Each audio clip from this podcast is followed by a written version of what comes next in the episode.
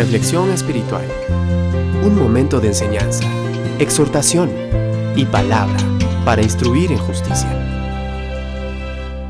¿Qué harías si Dios te dijera que quiere que confíes más en Él? Quizás pensarías, pero es que yo confío en Dios. ¿Por qué me dices eso? Yo sé que existe, yo sé que todo lo puede, yo sé que puede ayudarme. Ah, pero, pero, ¿y si no quiere ayudarme? Entonces, ¿confiamos? ¿Estamos realmente confiando en el Señor?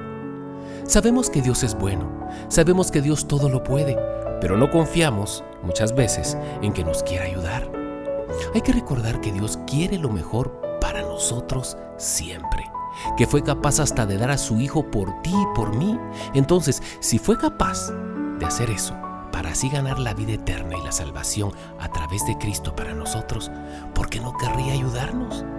Mateo 8.1.3 dice, cuando descendió Jesús del monte, le seguía mucha gente.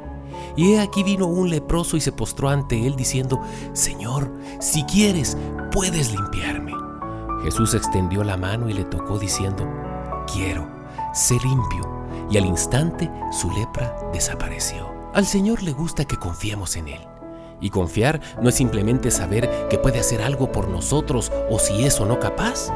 Confiar es cerrar nuestros ojos y entregarnos a su voluntad, que Él hará lo mejor para nosotros y hará lo perfecto, mientras nosotros seguimos nuestro camino con paz, con paciencia, trabajando en nuestra relación con Él, mientras Él actúa. Es cierto que muchas veces lo intentamos, pero llegado el momento nos angustiamos y sentimos que no podremos pasar tal o cual situación, que no sabremos cómo resolverlo. Nos angustiamos, nos desvelamos, nos torturamos pensando en una solución y sabes, eso no es confiar en que Dios te ayudará con tu problema, porque si confiamos plenamente en que nos ayudará, entonces, ¿para qué nos angustiamos buscando soluciones? En la desesperación pensamos que no se puede, que no se ve luz al final del túnel.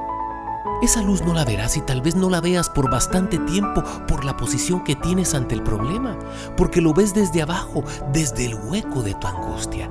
Tu visión es limitada, pero recuerda que Dios lo ve todo, ve todo el panorama desde la altura inmensa de su amor y misericordia y sabe perfectamente qué paso debe dar. Así que déjate guiar. A veces decimos, Señor, aquí están mis problemas, te los presento, confío en ti. Se los damos de labios, pero no los soltamos de nuestro corazón.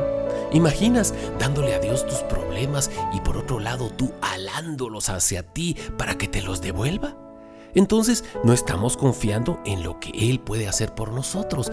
Es lo que saldrá perfecto conforme a su voluntad. Sucede otras veces que nos angustiamos de más, pues cuando todo pasa, no sucedió ni remotamente lo que pensábamos que iba a suceder. Y nos damos cuenta que toda nuestra angustia fue en vano, pues Dios obró y todo salió bien. No confiar plenamente en Dios es dudar de Él y a Él no le agrada que retrocedamos en nuestra confianza. Sin duda, al Señor no le agrada la duda.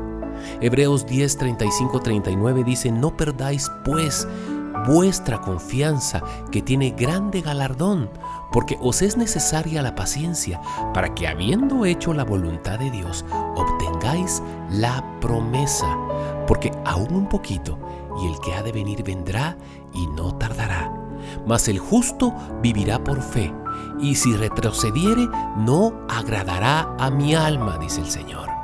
Pero nosotros no somos de los que retroceden para perdición, sino los que tienen fe para preservación del alma.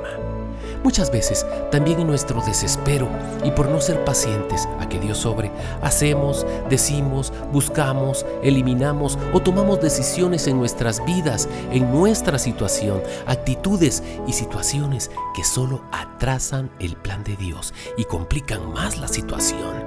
Todo por desesperados.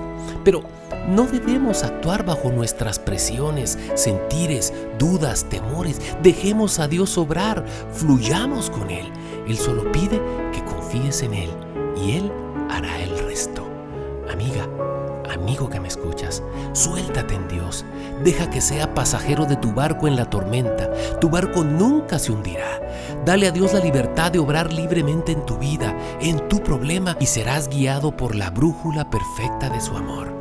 Si sientes en este momento que tu barco se hunde, no dudes, confía, porque Dios tan solo desea lo mejor para tu vida. Recuerda, Él desea solo lo mejor